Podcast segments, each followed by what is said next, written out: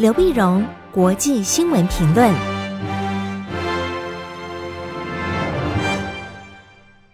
各位听众朋友，大家好，我是台北东吴大学政治系教授刘碧荣，今天为您回顾上礼拜重要的国际新闻呢。第一个，我们先看美国的那么亚太地区的外交。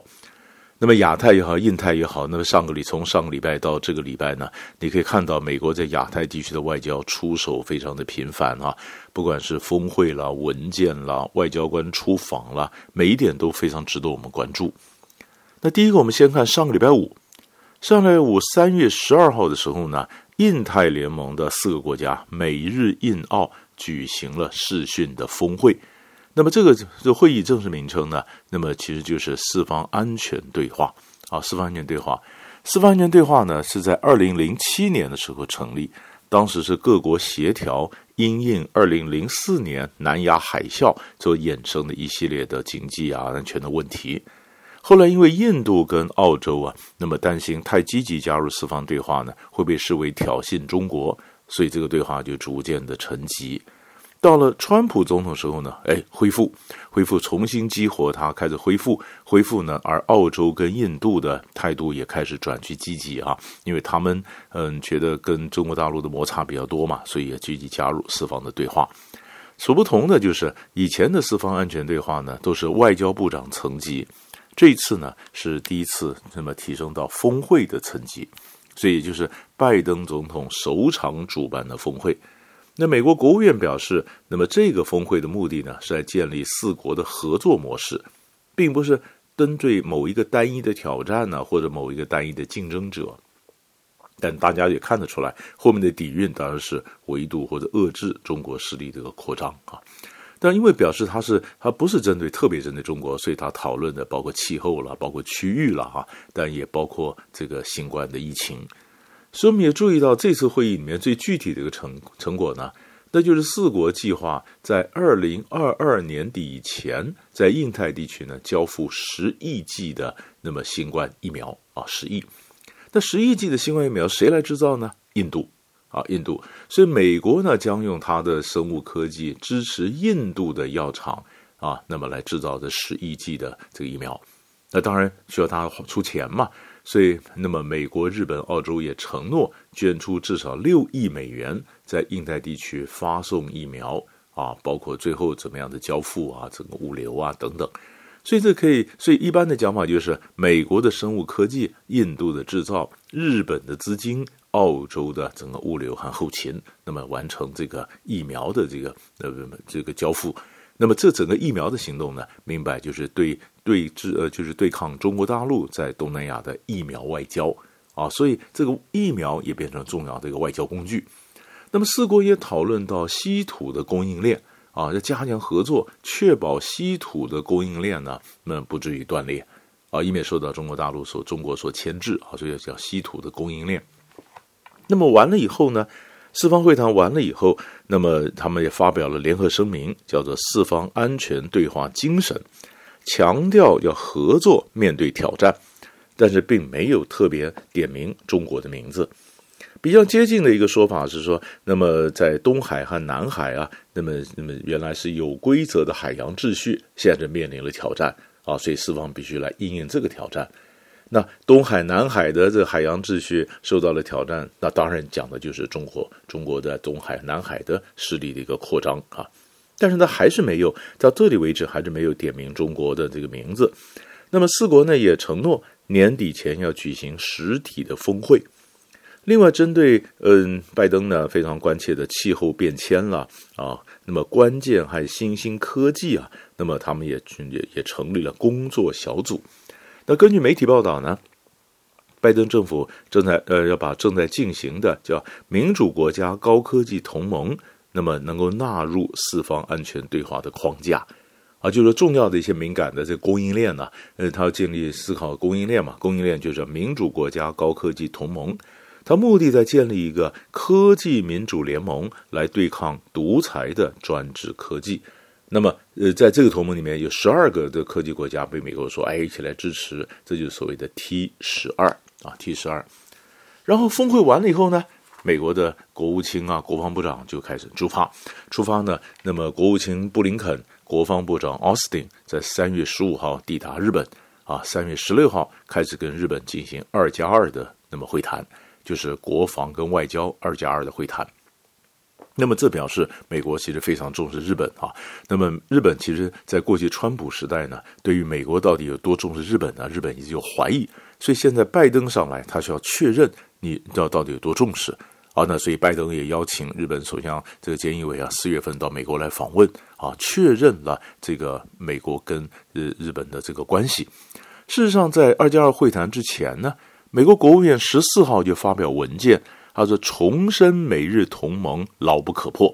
那么表示呢，美日将共同对抗中国在亚洲跟世界各地的挑衅啊。”这里就有点名中国的名出来。同一天呢，同样在三月十四号，那布林肯跟国防部长奥斯汀呢联名向《华盛顿邮报》投书，点名批判了中国。当然，你说跟韩呃这个美国跟日本，那韩国呢？事实上，他在十六号的跟日本谈完之后，十七号到韩国去谈嘛，也是二加二。那美国当然，美韩美日的同盟都很重要，可是日韩之间的关系非常冷啊，非常冷，所以美国也希望能够缓和一下，当个调解啊，调解日本跟韩国之间的关系。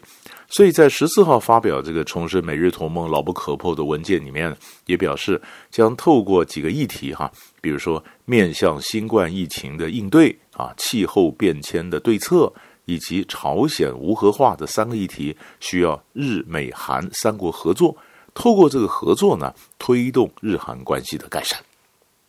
那么，那么在那在这里进行完了以后呢，日韩完了以后，然后那么布林肯就飞到阿拉斯加。阿拉斯加在十八号的时候，在阿拉斯加首府安克拉治，美国的国家安全顾问苏利文也将加入，在这里将会见中国大陆的杨洁篪跟王毅。那杨洁王毅这变成中美最高阶的外交官呢，在阿拉斯加见面，见面是希望能够谈一谈中美之间的关系啊。不见得有马上的这个结果，但是起码可以告诉双方的底线啊，双方红线在哪里，有助于彼此缓和或者管理彼此的冲突。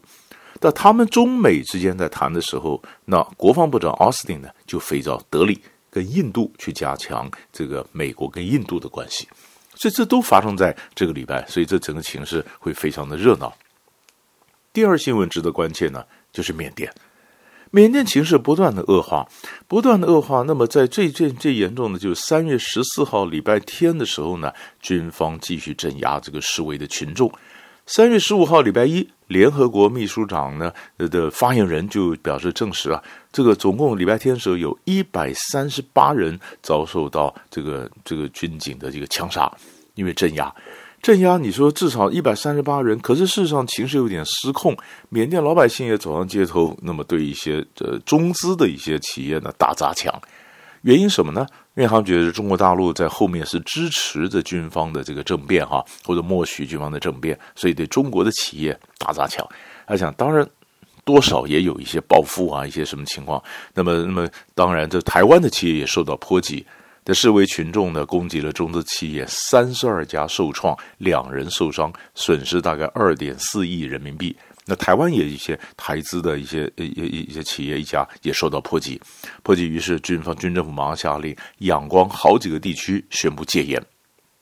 那反对势力这边怎么办呢？那么当时全国联全民联啊，全国民主联盟一些曾经逃过拘捕的国会议员。那这时候共组了一个临时文人政府，叫做缅甸联邦议会代表委员会。那么通过呃推举了翁山苏姬第一届政府时候的国会议长，叫做曼温凯丹作为临时领袖。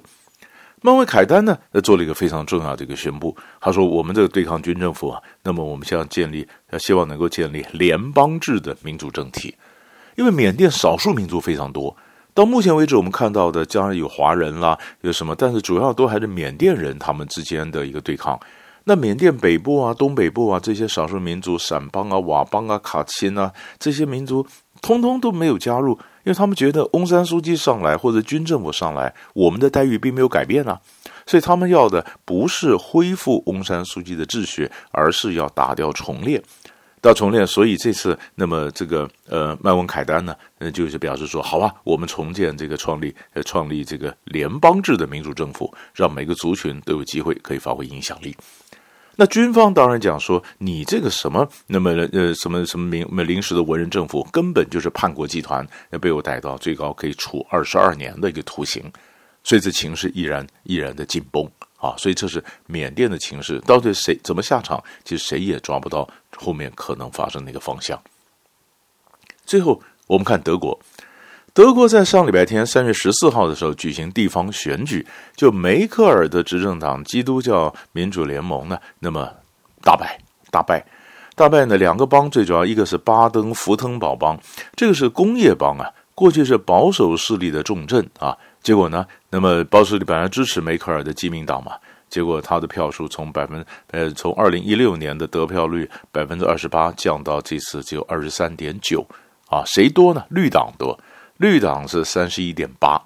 另外就莱茵法尔茨邦，那么过去是百分之三十一点八的得票率，现在只掉到二十六点五，也蛮惨的。社民党最多，它是三十四点二。